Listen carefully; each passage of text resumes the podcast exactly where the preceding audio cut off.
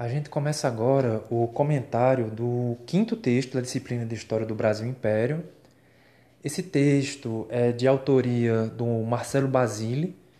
Ele faz parte de um livro chamado O Brasil Imperial, é o segundo volume no caso, que é organizado pelo Ricardo Salles e pela Keila Greenberg.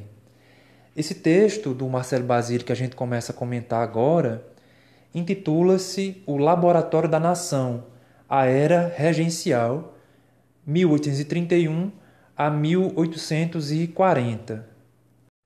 Como a gente já havia comentado anteriormente, existe uma discussão acerca do fenômeno da independência, se o processo, né, se o fenômeno da independência foi um movimento no sentido de emancipação política, de construção de um Estado, se o processo de independência pode ser identificado como sendo a formação da nação brasileira.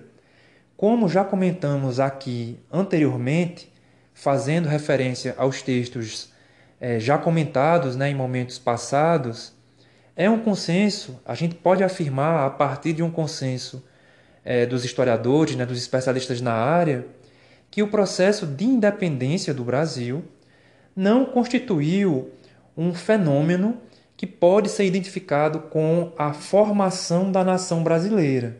Né? Como a gente já comentou no texto do Malerba, do Jurandir Malerba, ele parte do princípio de que a independência é um processo, ainda que paralelo, é um processo distinto à formação da nação. Nesse texto do Marcelo Basile, nós já percebemos uma discussão, né? a partir do que ele apresenta, nós já percebemos uma discussão mais centrada justamente na ideia de uma formação da nação brasileira. Entretanto, como vocês podem observar, a partir do título do texto e a partir do que a gente vai discutir, essa formação da nação, esse laboratório da nação, como o autor define né, o título de seu capítulo, é um processo que não está necessariamente atrelado, não deriva necessariamente da independência. Nós estamos aqui comentando o período regencial e ele é um momento posterior à independência, não é um momento diretamente associado a ela. Ou seja, é um movimento, é um momento, é um conjunto de circunstâncias, é, um jogo de forças muito dinâmicas, como a gente vai comentar aqui, que na concepção do autor são é, característicos da formação de uma nação. Ou seja, o autor também parte do princípio de que a formação da nação brasileira não está diretamente relacionada ao fenômeno da independência. Uma coisa não gerou a outra mecanicamente, como nós vamos ver na discussão que ele apresenta nesse capítulo.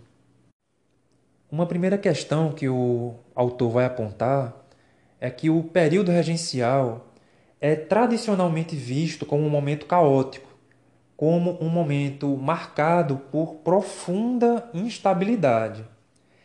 Esse caos, essa instabilidade, derivaria das disputas protagonizadas por indivíduos e grupos mais simpáticos a uma tendência política conservadora e por indivíduos e grupos mais simpáticos a uma tendência política liberal. Ou seja, quando da abdicação de Dom Pedro I, quando do início desse período regencial, essas disputas políticas tiveram esses grupos e esses indivíduos como atores, houve em vários momentos um conflito, um choque entre essa perspectiva conservadora e essa perspectiva liberal. Entretanto, uma coisa que o Marcelo Basile vai apontar desde as primeiras linhas do texto dele é que essa visão que atribui esse sentido negativo ao período regencial deriva, em sua maioria, de autores conservadores, ou seja, autores que se propuseram a refletir sobre esse período, né, que refletiram sobre esse período, caracterizam esse período como caótico, como instável, como um período de anarquia, como uma anomalia, como uma espécie de empecilho ao desenvolvimento da nação brasileira, certo? E nesse caso, essa visão tradicionalmente negativa, que de uma maneira ou de outra, como a gente vai comentar, terminou ganhando muito espaço na historiografia, é derivada da interpretação proposta por autores conservadores, ok? Essa atribuição de sentido negativo ao período regencial, por parte de autores, de intérpretes desse período, desse momento, mais simpáticos à tendência política conservadora, assim se é, produz na medida em que, na concepção desses autores, esse período regencial é assim caótico, é assim negativo, anárquico, anômalo, porque ele não possuiria, na concepção desses autores conservadores, né, porque esse período regencial não possuiria a ordem, a estabilidade, a unidade presente no período imperial. Aí, a partir desses elementos, a gente já consegue entrever, a gente já consegue perceber que a caracterização negativa do período regencial por parte desses autores simpáticos a uma tendência mais conservadora, assim se dava, é, assim se produzia, na medida em que eles estavam claramente atacando né, esse período regencial, ao mesmo tempo em que defendiam o período imperial, ou seja, esse período regencial é assim negativo porque ele é o oposto daquele sistema político, daquele ordenamento político com o qual eu concordo. Assim sendo, para esses autores é, mais simpáticos a uma tendência conservadora, o período regencial é um momento negativo, especificamente porque ele não é o período imperial. Ele é caótico, ele é instável, ele é anômalo, ele é um empecilho à nação, à formação da nação brasileira, justamente porque ele não possui a ordem imperial, ele não possui a estabilidade de um regime imperial, de um sistema político imperial. Ele não possui o mesmo princípio de unidade.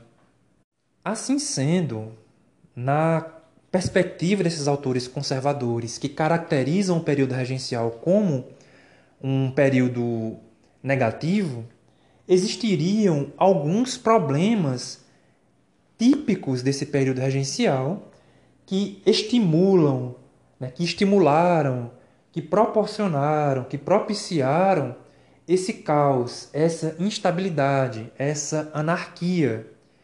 Entre esses aspectos né? Entre esses fatores, como vocês poderão ver no primeiro parágrafo da página 55, né, a primeira página do texto, esses fatores, esses aspectos seriam é, imputados, né, seriam causados pelo espírito democrático, ou seja, o espírito democrático seria, na concepção desses conservadores, um fator que causava caos, né, que causava é, anarquia, que causava essa anomalia.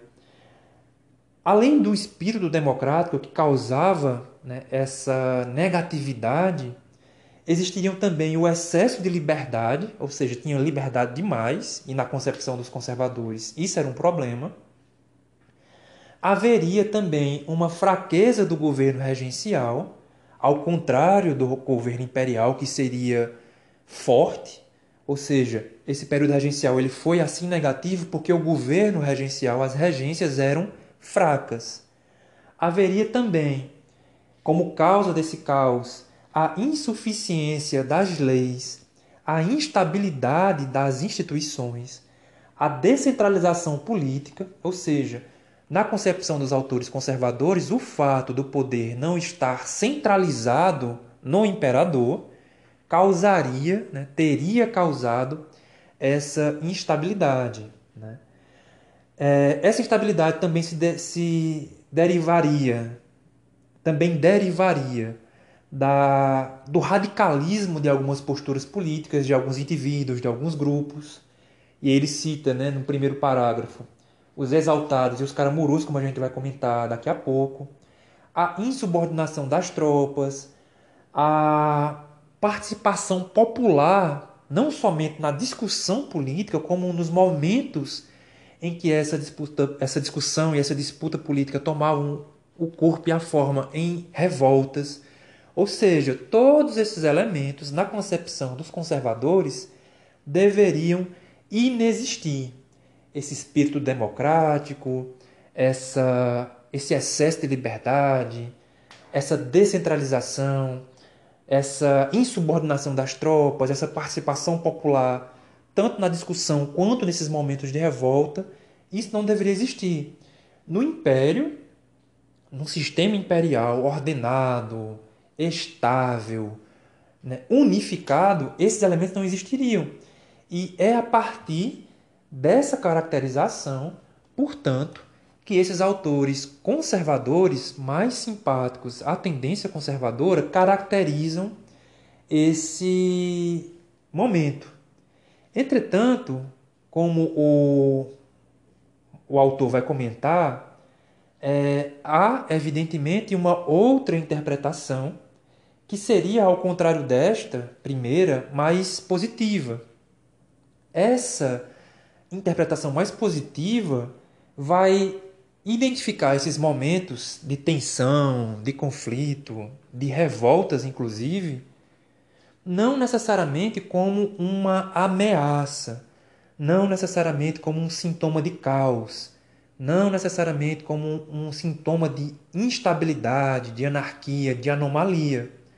Na verdade, essa interpretação positiva do período regencial leva esses elementos em consideração, compreende a tensão decorrente dessas forças, desses movimentos, enfim, ela não desconsidera, ela não nega, essa interpretação não nega a existência de conflitos e de tensões, mas essa interpretação positiva enxerga nessa dinâmica de forças justamente a formação de uma nação, né? como se fosse né, se a gente fosse criar uma metáfora né, meio rasteira, mas é como se fossem as dores de um parto.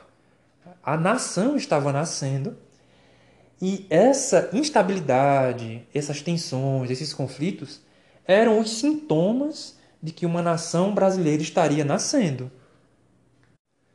Entretanto, essa visão mais próxima à perspectiva é, conservadora terminou se perpetuando. Ela não é uma visão, como eu disse, inquestionável, não é uma interpretação inquestionável, não é uma interpretação consensual.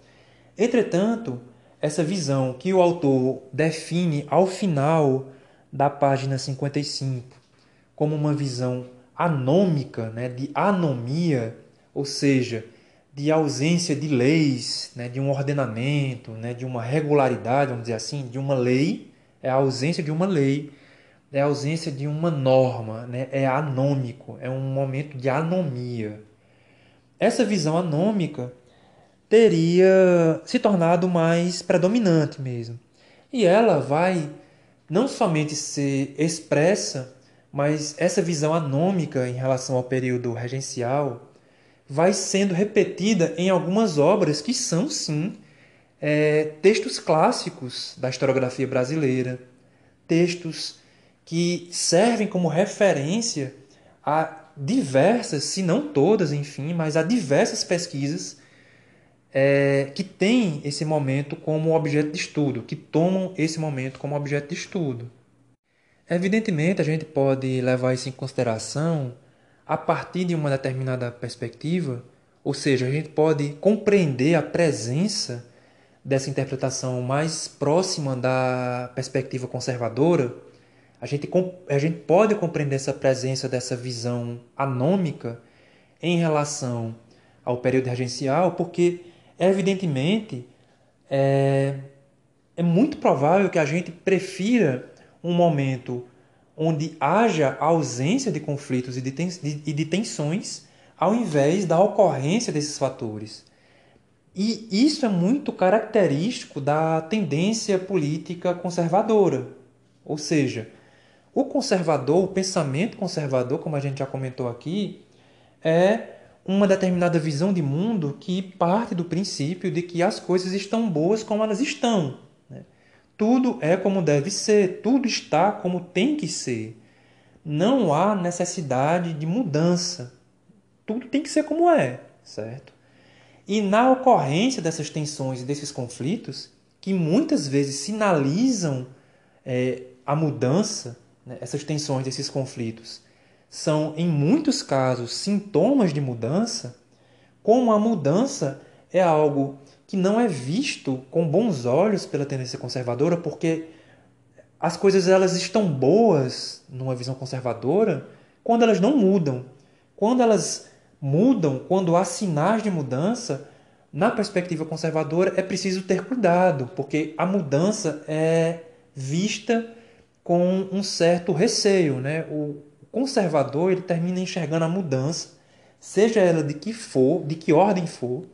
A mudança é vista com desconfiança. Entretanto, a mudança é um fenômeno que é inevitável, sobretudo quando a gente está tratando de fenômenos históricos. Né? É impossível que a mudança não ocorra, certo? Dessa forma, como a gente pode ver já na página 56 do texto, desde o início né, dessa página, o que o autor vai apontar é justamente que essa visão anômica, essa visão que atribui ao período regencial essas características, esses caracteres negativos, esse sentido negativo, elas são uma interpretação derivada dessa perspectiva conservadora, dessa visão de mundo conservadora, na qual a mudança é vista com desconfiança, certo? E nesse caso também fica implícito que essa visão anômica era assim caracterizada de maneira negativa, porque ela seria quase como se fosse uma reprovação de tudo aquilo que não fosse monarquista. Essa visão anômica, ela terminava, vamos dizer assim, reprovando, não é? indivíduos, grupos, né, tensões, conflitos que sinalizavam uma crítica ou, em muitos casos, a substituição da monarquia por outro sistema de governo. Né, não poderia criticar a monarquia. E muito né, é, é, claramente não podia se propor a substituição desse sistema de, de, de governo por outro, porque isso era automaticamente reprovável. Essa mudança, portanto, seria vista sempre como desconfiança. Essa mudança seria sempre vista com desconfiança. Entretanto, existiria né, nesses grupos, como a gente vai ver mais para frente, um grupo que possui uma tendência política moderada, moderada. E essa é, tendência política moderada era um dos aspectos que não eram necessariamente reprovados por essa interpretação anômica, né, caótica, enfim, negativa, produzida por esses intérpretes mais afinados com a visão de mundo conservadora, ok? Por exemplo, o autor cita no, mais ou menos no, no início né, da página 56, próximo ao, pará, ao final desse pará, do final desse parágrafo dessa página 56, é, ele comenta que há um artigo mais recente né, de um autor chamado Paulo Pereira de Castro, que segundo o autor, segundo o Marcelo Basile, fez, né, faz uma boa síntese do período, e a proposta dele é muito original justamente porque, é, apesar de ele avançar pouco na, na crítica que o Basile faz em relação a esse texto, é, apesar dele avançar pouco, em termos de pesquisa, ele apresenta uma visão mais equilibrada das lutas políticas regenciais. Ou seja, nem há necessariamente, nem haveria necessariamente, nessa visão equilibrada, uma defesa irrestrita da, das tensões e dos conflitos, enfim, e também não haveria uma reprovação fundamental, essencial e primordial de toda e qualquer tentativa de mudança, que era o caso da interpretação é, mais afinada com a visão de mundo conservadora. Entretanto, como o autor fala no que seria o primeiro parágrafo da página 56, certo? Em fins da década de 70, quando aqui no Brasil o campo universitário, acadêmico, está, ainda que haja né, é, tensões né, no aspecto mais amplo, na época, né, nesse momento, mas o campo acadêmico já possuía uma certa autonomia. Ou seja, a partir dos desenvolvimentos da historiografia, não somente fora do Brasil, como aqui no Brasil, certo? É, houve um aprofundamento das questões, como a gente já comentou lá no primeiro texto né, da disciplina. Houve um aprofundamento das questões, das reflexões.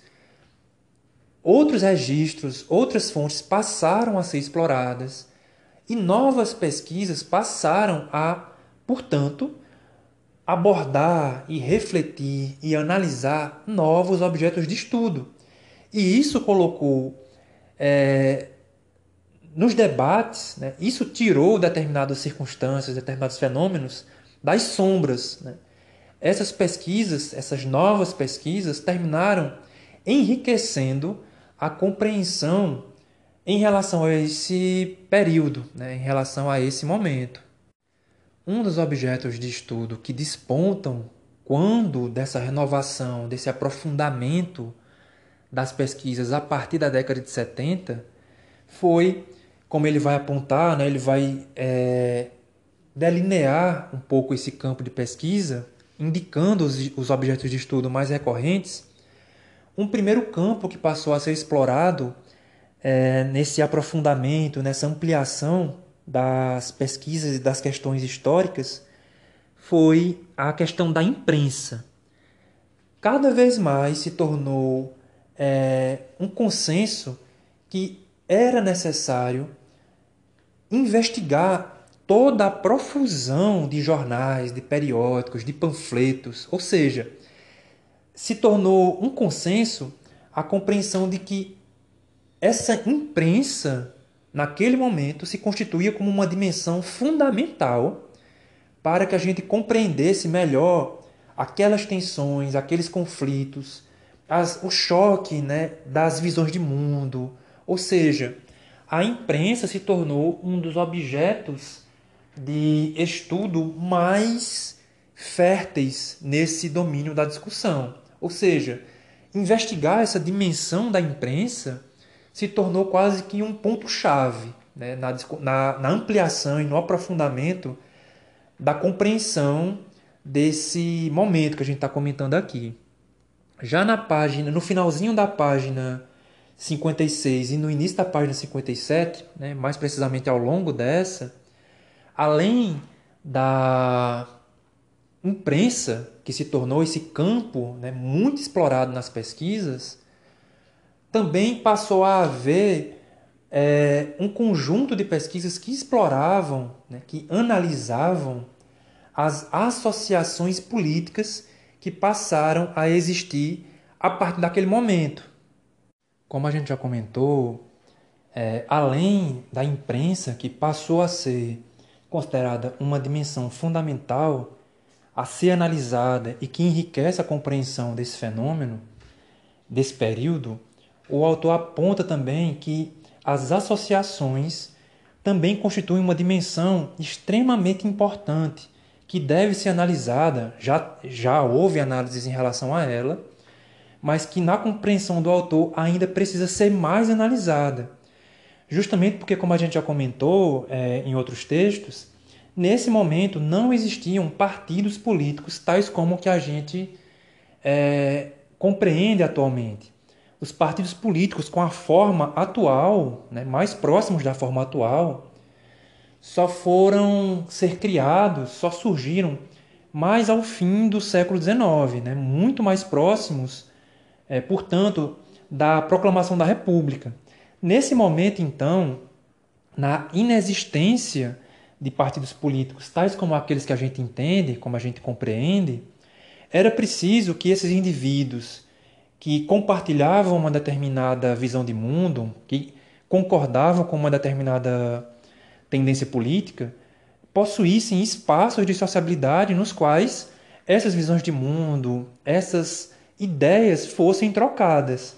Então, nesse momento, surgiram essas associações, que, como eu disse, na compreensão do autor, deve ser não somente explorada, como mais explorada do que já é.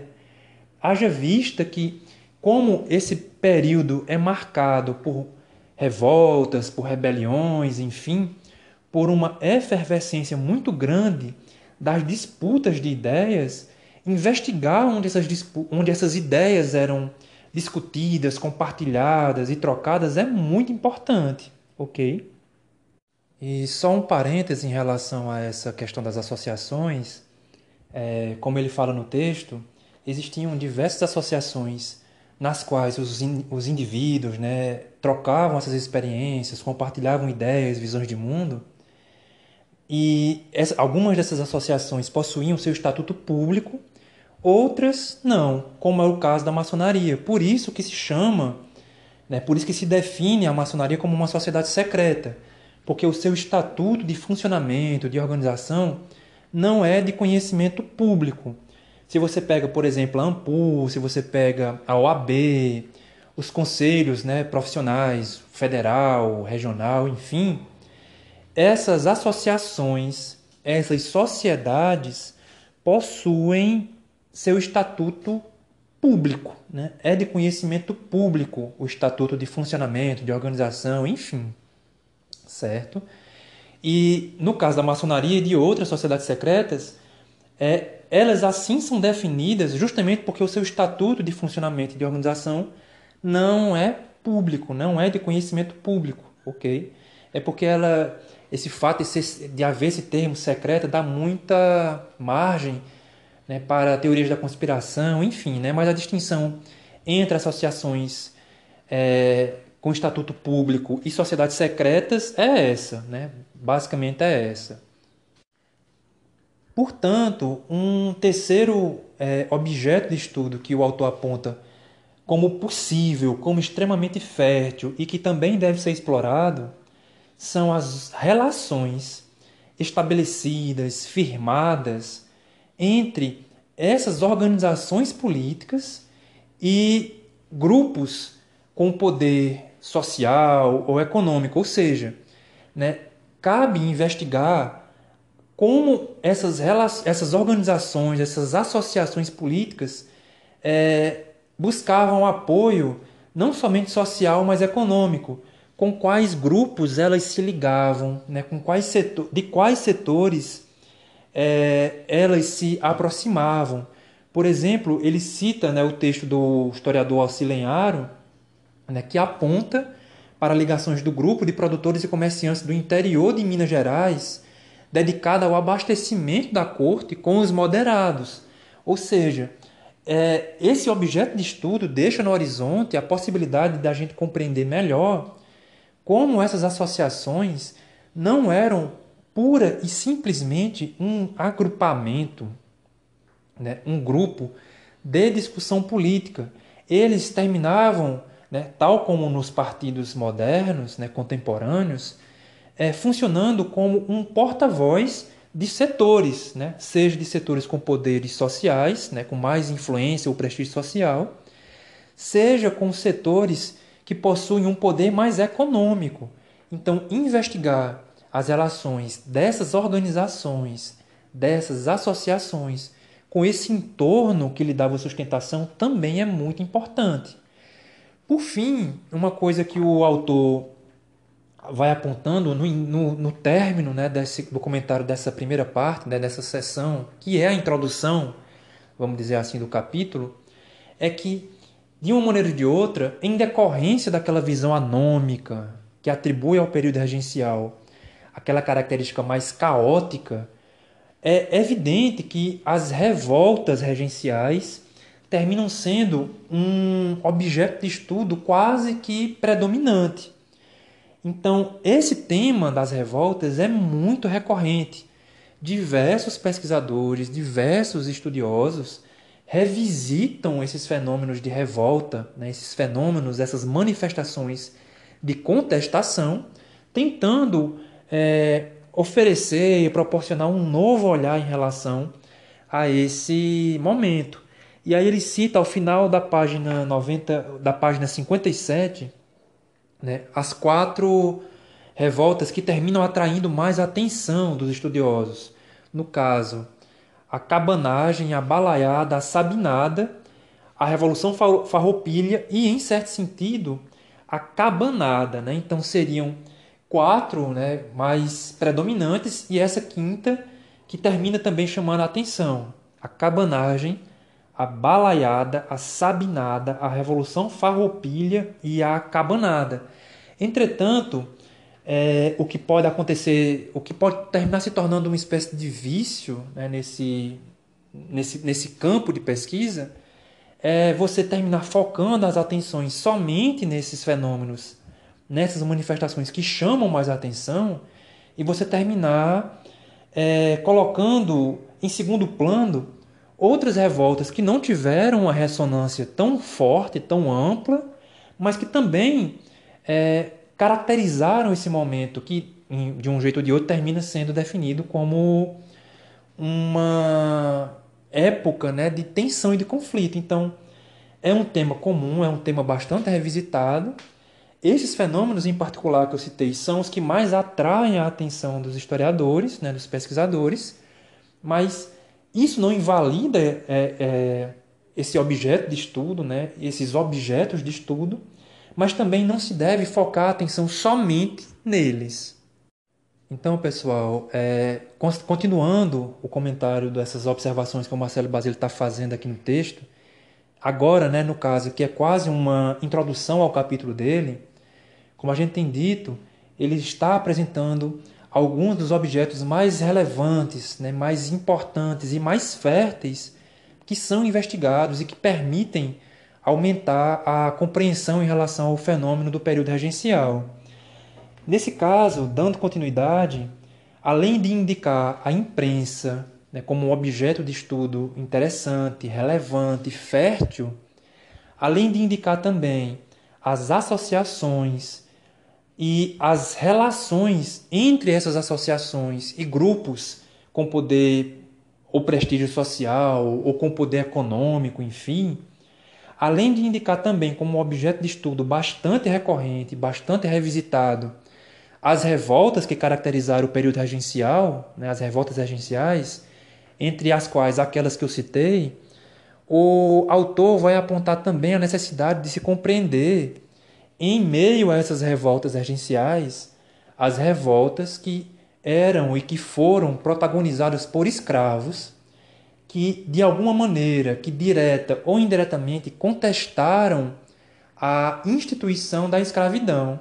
Além de que também é importante, que também é necessário na compreensão do autor, é, estudar e analisar de maneira mais profunda os movimentos de contestação, né, de revolta anti-lusitana, certo?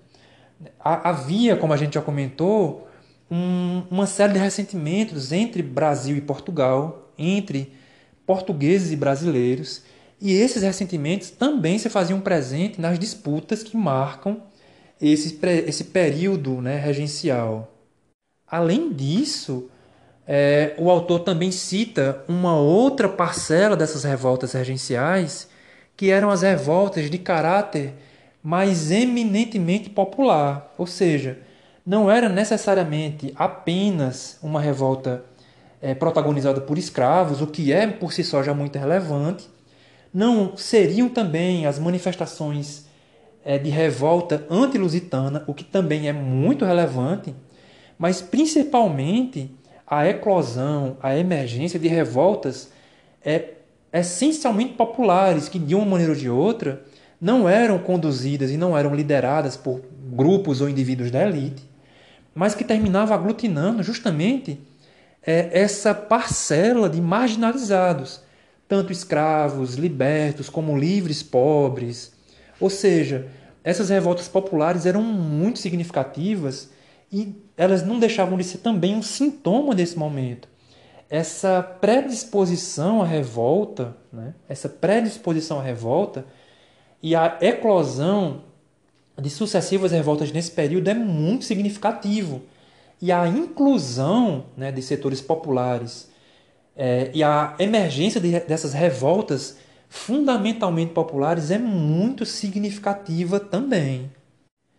Portanto, além dessas rebeliões, além da imprensa, das, das associações, das organizações políticas e suas relações de apoio, de sustentação, além dessas revoltas protagonizadas por escravos, por populares, desses movimentos de contestação anti-lusitana, de revolta anti-lusitana, não é? é? O autor aponta também um outro campo que se abre como fértil um objeto de estudo histórico, que é o campo das festividades cívicas regenciais.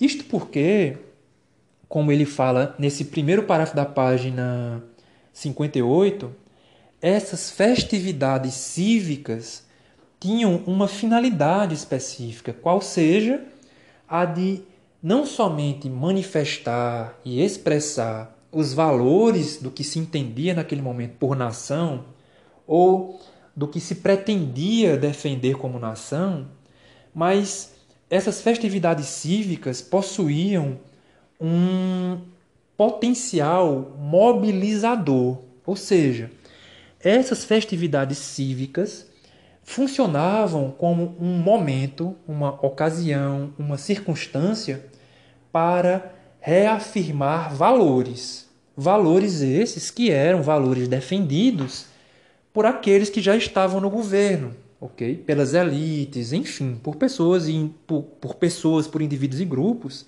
que já eram detentores de determinados privilégios.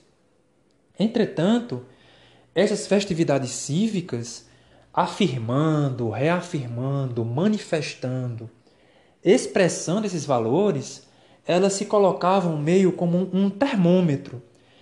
Dado esse potencial mobilizador que eu comentava, essas festividades cívicas, mobilizando camadas populares muito heterogêneas, né, muito, muito distintas entre si, é, elas terminavam funcionando como uma forma é, não, não necessariamente como um, um espaço de sociabilidade, apesar de não deixar de ser também, mas elas terminavam funcionando como esse termômetro, porque a adesão das camadas populares que essas festas mobilizavam terminava sendo um indicativo importante das tensões, da estabilidade, da simpatia ao governo.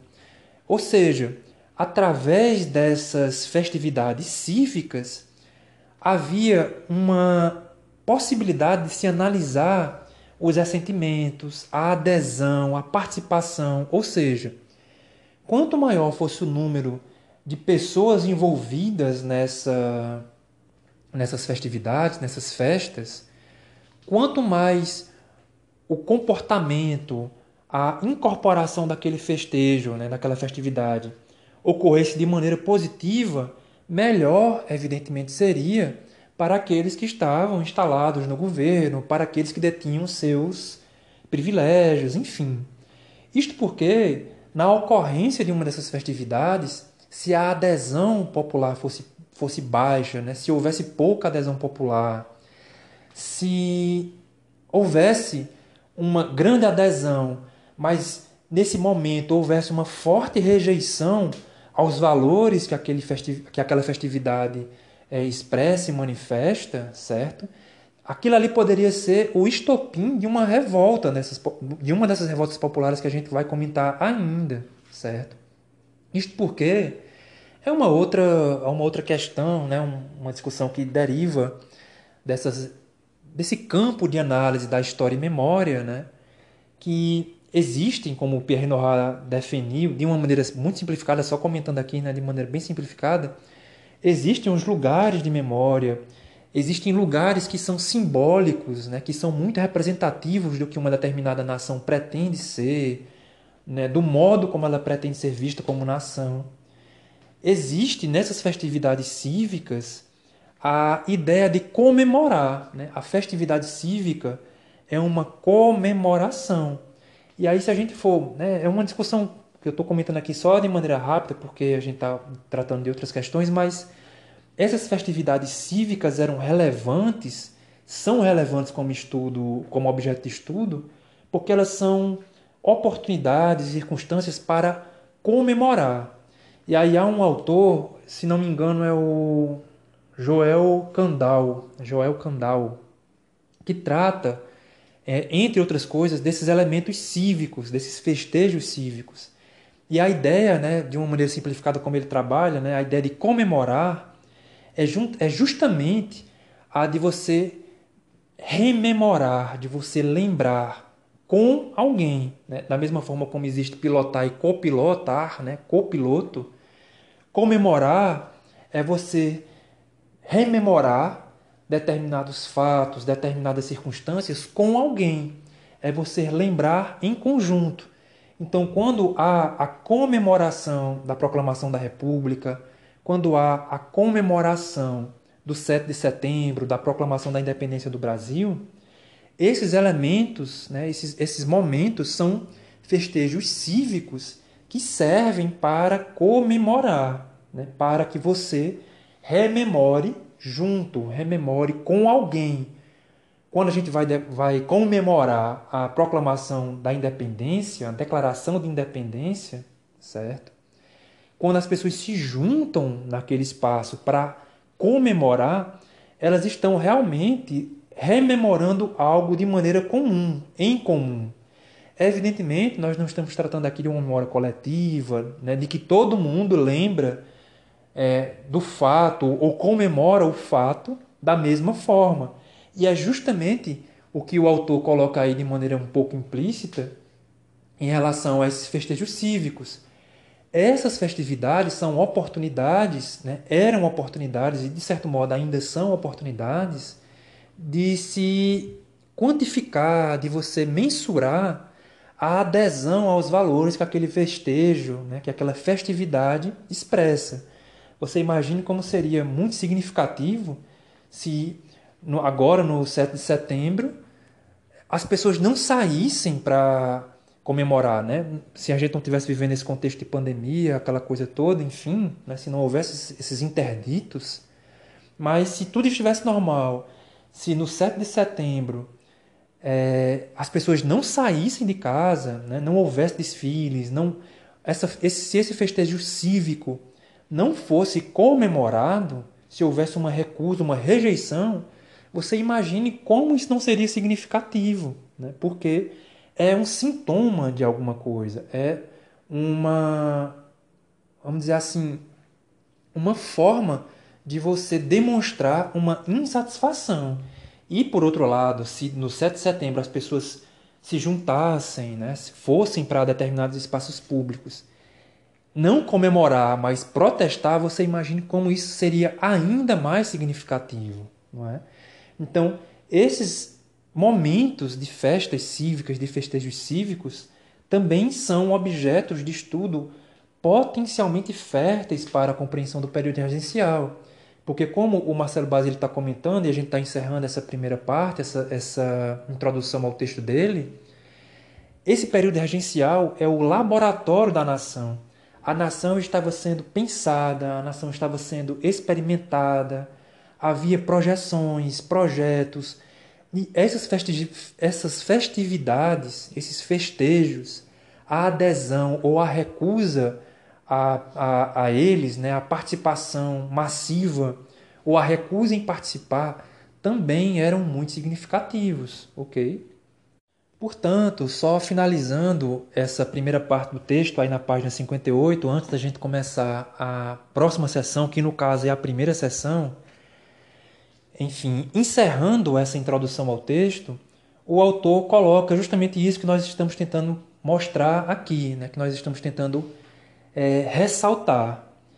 Esse período regencial é definido pelo autor como laboratório da nação justamente porque foi nesse momento que o debate político se tornou público. E foi a partir desse momento que o debate, que, que o debate público se tornou político. Ou seja, foi a partir desse momento que todos esses conflitos, que todas essas tensões, que o choque de visões de mundo, que a proposição de projetos distintos ou complementares ou, pro, ou projetos que eram uns opostos em relação aos outros, foi nesse momento que eles foram é, testados. Né? Houve essas experiências, ou seja, essas vivências colocavam no horizonte um conjunto de experiências que estavam sendo testadas de fato. Né? Daí a ideia de que esse período teria sido justamente o laboratório da nação. Por fim, ele ainda coloca mais uma possibilidade de pesquisa, né? mais um objeto de estudo de pesquisa, que no caso é, teria como foco a relação entre a corte e as províncias. Como é que a corte, nesse momento, se relacionava? Quais eram as negociações, as trocas de favores estabelecidas entre a corte e as províncias?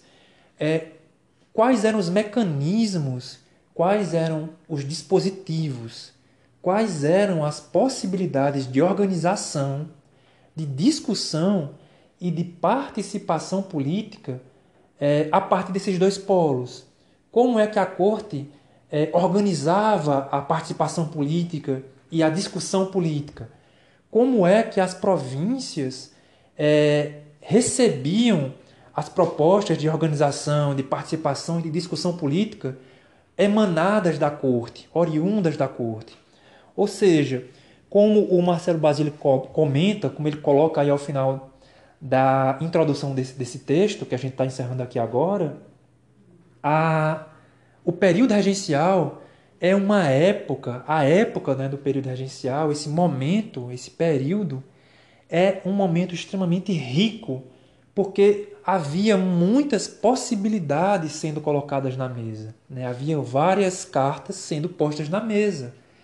Várias propostas, várias ideias e vários ideais começaram a circular nesse momento. Então, por fim, a gente encerra o comentário desse primeiro momento do texto, que diz respeito a uma introdução do capítulo como um todo, e na sequência a gente começa a comentar é, o texto até o final, sessão por sessão. Começando o comentário da primeira sessão do texto aqui agora, que intitula-se A Vacância do Trono e a Divisão das, das Elites Regionais, a grande questão que o autor apresenta logo de início é que a, o advento da abdicação de Dom Pedro I, no dia 7 de abril de 1831, terminou inaugurando esse momento que a gente está discutindo aqui agora e terminou permitindo a emergência de uma série de práticas e de sensibilidades distintas. Ou seja, alguns indivíduos e grupos, é, a partir da percepção de que o trono estava vago, se aproximaram de determinadas tendências políticas e, da mesma forma, outros indivíduos e grupos se distanciaram de certas tendências e se aproximaram de outras tendências, que de uma maneira ou de outra vai se é, mostrar, vai se revelar, se manifestar naquela disputa entre uma perspectiva mais conservadora, uma perspectiva mais liberal, mas não se resume só a isso, e a gente vai explicar isso mais adiante. No caso, o que o autor está comentando é que, de fato, a abdicação de Dom Pedro I, no dia 7 de abril de 1831, deu margem à emergência desses debates. O trono estava vago. Né? E as elites que existiam aqui no Brasil, em cada região, em cada província, começaram a se organizar de maneira a tentar pautar os debates a partir de então, né? os debates políticos, as discussões políticas a partir de então. O trono está vago e agora o que é que nós vamos fazer? Desse modo, como ele coloca logo no início dessa primeira sessão, na página 59, ele diz que interpretações também distintas, que atribuíam sentidos distintos à abdicação de Dom Pedro, terminaram ocorrendo. Por exemplo, ele cita uma frase do Joaquim Nabuco, que definiu a abdicação né, como, abre aspas, um desquite amigável entre o imperador e a nação, entendendo-se por nação a minoria política que a representa. Já, ainda citando o Marcelo Basile, o inglês John Armitage, é, que era, que foi, né, no caso, uma testemunha ocular, julgava a abdicação de Dom Pedro como tendo sido o resultado de uma sedição militar, como se tivesse sido um movimento é, orientado militarmente. Entretanto, é, na, no início da discussão né, dessa vacância do trono e das divisões existentes entre essas elites regionais e provinciais, e levando, evidentemente, em consideração essas interpretações que atribuíam sentidos distintos à abdicação de Dom Pedro, o autor comenta o seguinte, que a chamada Revolução de 7 de abril, né, a abdicação de Dom Pedro, enfim, é, teria sido mais do que um mero arranjo das elites, ou seja, não foi um fenômeno motivado única e exclusivamente por forças situadas é, nesses estratos mais altos, né, nos estratos superiores da sociedade.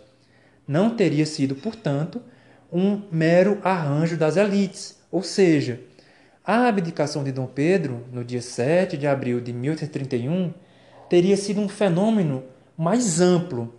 É evidentemente que ela incorpora questões situadas entre esses estratos das elites. Entretanto, a Revolução de 7 de abril, a abdicação de Dom Pedro e os debates que começaram a surgir a partir daí também abrangiam, também levavam em conta, como ele coloca no texto nessa página 59, as tramas urdidas na imprensa, ou seja, ela leva em consideração, e ela levou, né, obviamente, em consideração, as discussões que circulavam na imprensa, nos jornais, nos periódicos, nos panfletos, anônimos ou não, ela também levava em consideração, ela também abrangia as discussões é, feitas nas associações políticas que a gente comentou na primeira parte desse comentário, assim como é, as discussões políticas, políticas ocorridas nas sociedades secretas, também como comentamos anteriormente. Além desses elementos, né, das tramas que circulavam na imprensa, nas associações e nas sociedades secretas, houve a emergência de uma manifestação popular progressiva, ou seja, a Revolução de 7 de abril de 1831, a abdicação de Dom Pedro I, não foi meramente um movimento situado entre os estratos das elites. De uma maneira ou de outra, a abdicação já era um sintoma de um conjunto de mudanças que faziam parte da própria época. A gente já comentou aqui em vários textos que, nesse momento que a gente está discutindo, circulavam uma série de ideias, uma série de projetos. É, foram feitas uma série de representações e de reflexões que questionavam aquela estrutura política, social, econômica que existiu até o final do chamado Antigo Regime. A partir do fim, né, a partir da queda do, do Antigo Regime, essas ideias passaram a circular com mais força e aquelas práticas, aquelas sensibilidades políticas que ainda estavam muito próximas do, do que era mais característico do antigo regime, não é, se mantinham sem críticas. Portanto, a abdicação de Dom Pedro no dia 7 de abril de 1831, como o autor ressalta, não foi somente um movimento situado nos estratos das elites, certo? Como ele ressalta, é, a abdicação é, compreendia, abrangia as tramas que circulavam na imprensa, nas associações, nas sociedades secretas. Ela abrangia é, a pressão popular que foi progressiva. E é justamente a compreensão desse, desses fatores que o autor cita, cita aí na página 59 também, que foi fundamental, né? e que para quem vai estudar esse período é fundamental é, compreender, né? é fundamental a compreensão de um novo ingrediente que entrou nesse debate a partir desse momento, que foi justamente o que ele coloca nesse ao, ao, no início, né, no final desse primeiro parágrafo da página 59, que foi justamente é, a entrada desse ingrediente que é o espaço público. Como a gente já comentou aqui em outros momentos, uma das características né, da política, da discussão política na modernidade, né, nesse momento que a gente passa a chamar de contemporaneidade também, foi a dimensão pública dos debates. Não, há, não havia mais aquela ideia de que a política se discutia, era discutida somente no interior das cortes. Não, a política não era mais apenas um elemento da vida cortesã. A política dizia respeito a todo mundo. Assim sendo, como a gente tinha comentado, a imprensa, as associações, as sociedades secretas, a discussão popular de temas políticos fazia parte justamente desse ingrediente que o autor chama de espaço público.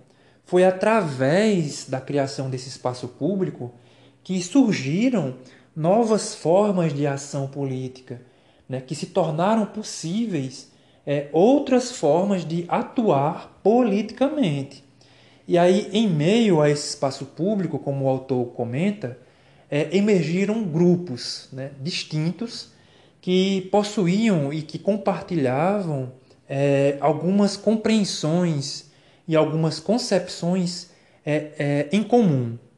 Como já citamos, é, e eu coloco aí na página 6 do slide, como já comentamos, nesse momento não existiam partidos políticos. Né? Essa seria uma associação política que surgiria mais ao final do século XIX, mais próximo do final do século XIX.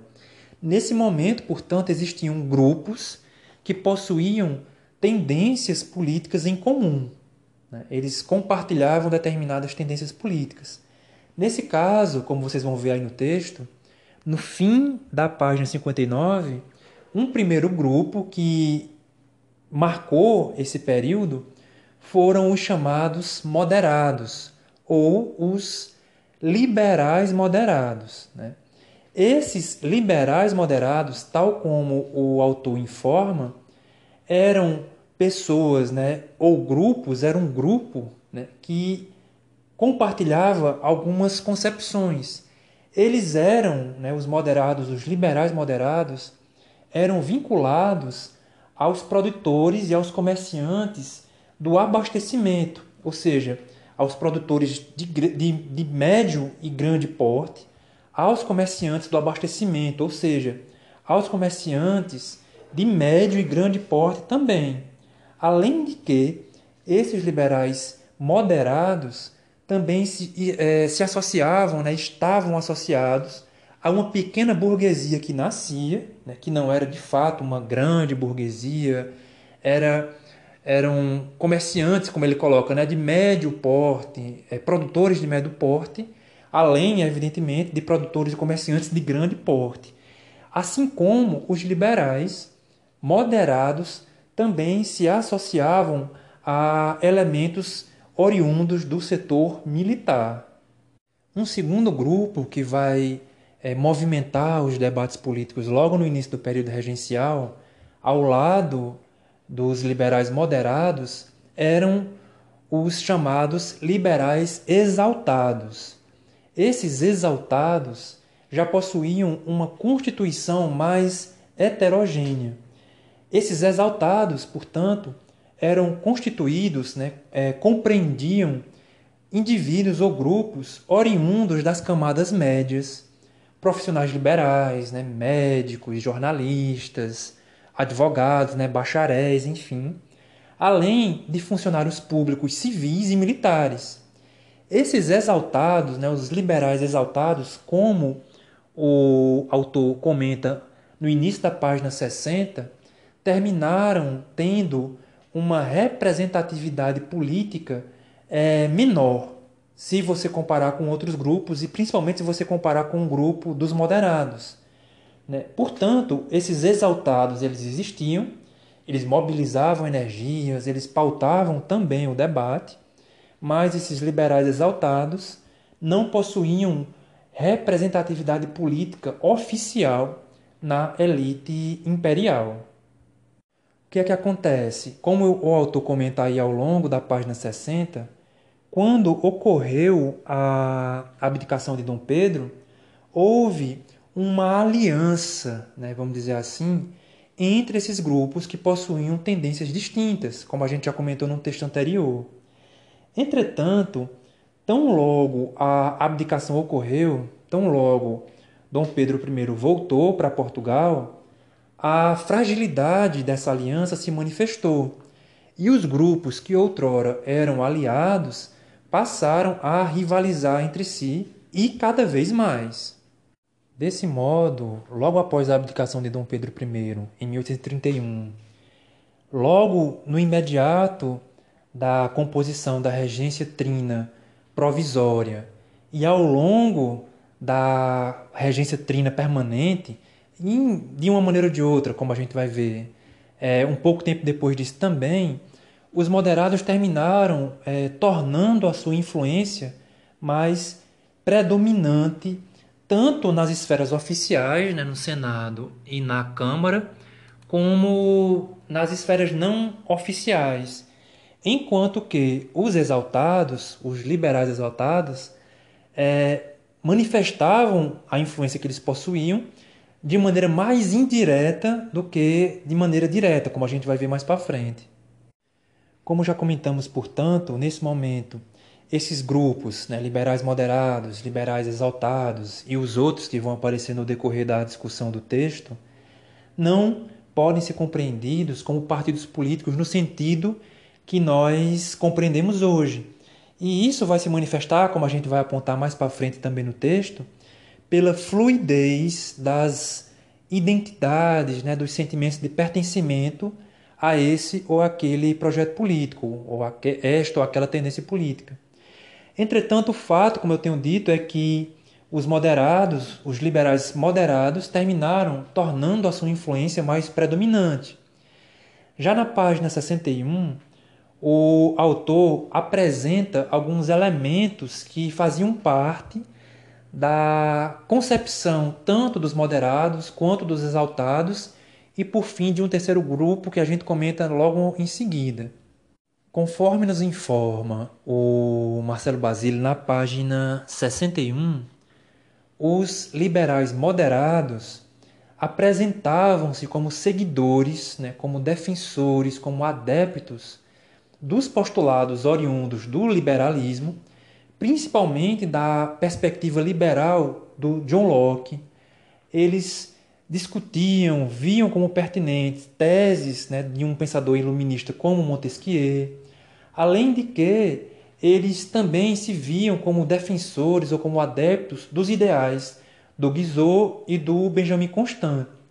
De uma maneira muito simplificada, os liberais moderados tentavam implementar e, em certo, em certo sentido, conseguiram implementar uma série de reformas que visavam promover uma, uma, um maior poder para a Câmara, no caso, né, a Câmara dos Deputados, e entre essas reformas é, promovidas pelos liberais moderados, um efeito também muito significativo foi a tentativa de diminuir os poderes do imperador, ou seja, entre as reformas propostas e promovidas pelos liberais exaltados, né, uma das duas, vamos dizer assim, né, das, das características mais aparentes era, de um lado, atribuir mais prerrogativas à Câmara dos Deputados, ao Judiciário, e, por outro lado, reduzir, diminuir a influência do imperador nos outros poderes. Já para os liberais exaltados, conforme nos indica o Marcelo Basile ainda nessa página 61 do texto, os liberais exaltados apresentavam também uma postura afinada com o liberalismo, só que era uma postura mais radical, mais incisiva, né, mais contundente, mais próxima aos jacobinos lá no cenário da Revolução Francesa. Os liberais exaltados inspiravam-se em Rousseau, também se inspiravam no Montesquieu, e na concepção dos exaltados, era necessário é, tentar, sempre que possível, conjugar libera é, princípios liberais e princípios democráticos. Em alguns momentos, os liberais exaltados defenderam a instituição de uma república federativa, em substituição à própria monarquia, a gente vai ver isso depois, e em alguns casos, né, na maioria deles inclusive, os liberais exaltados defendiam a instituição de um federalismo, independente se ele era um federalismo sob uma monarquia ou não. Além disso, os liberais exaltados é, desejavam ampliar a cidadania política para todos os indivíduos livres, além de que eles defendiam o fim progressivo da escravidão e, de certo modo, eles, eles defendiam inclusive até a instituição e a implementação de uma reforma agrária. Né? Por exemplo, uma reforma agrária já tinha ocorrido ou ocorreria um pouco, um, ou um pouco antes ou um pouco depois, nesse momento, 1830, 1850, se não me engano, no caso americano. Surge aí um terceiro grupo, né, no caso, o grupo chamado de Caramuru. Esses caramurus apresentavam também um perfil liberal, mas liberal até certo ponto. Eles apresentavam um perfil liberal em certas questões, mas eles eram é, mais conservadores do que propriamente liberais. Eles se inspiraram, né, eles se inspiravam em um pensador chamado Edmund Burke. Desse modo, os caramurus eram um grupo político, compartilhavam né, algumas visões de mundo e algumas concepções políticas, de maneira que eles eram contrários a qualquer tipo de tentativa de reforma constitucional. Eles não defendiam a descentralização do poder, pelo contrário, os caramurus defendiam a existência de uma monarquia centralizadora, né, que possuísse mais poderes do que os demais poderes constituídos, ou seja, o rei, né, o imperador, enfim, deveria possuir mais poderes do que os demais poderes, do que o, ju o judiciário, o legislativo e o próprio executivo, né, porque o, o rei, o imperador, seria uma instância à parte né, em relação a isso. Desse modo, levando em consideração a ênfase nesse aspecto mais conservador presente nos caramurus, posteriormente eles também foram associados e foram inclusive designados como restauradores. Ou seja, né, a gente vai ver mais para frente que houve uma certa tendência política que visava é, restaurar a monarquia tal como ela era pensada e concebida antes mesmo da abdicação de Dom Pedro. Mas isso aí já vai ser é, tema para outra discussão. Enfim, só para a gente terminar essa primeira sessão do texto, o autor comenta que, de fato, a partir desses elementos que a gente tem sintetizado, a gente consegue perceber como o período regencial foi rico é, nesse sentido em que pese as suas tensões, os seus conflitos, as revoltas, enfim, mas foi um momento muito rico porque esses grupos que estavam é, colocando os seus projetos é, em discussão, debatendo ideias com outros grupos, né, nem sempre só no, no aspecto verbal, mas enfim, a gente consegue perceber que esses grupos possuíam, cada um, uma ideia específica de nação.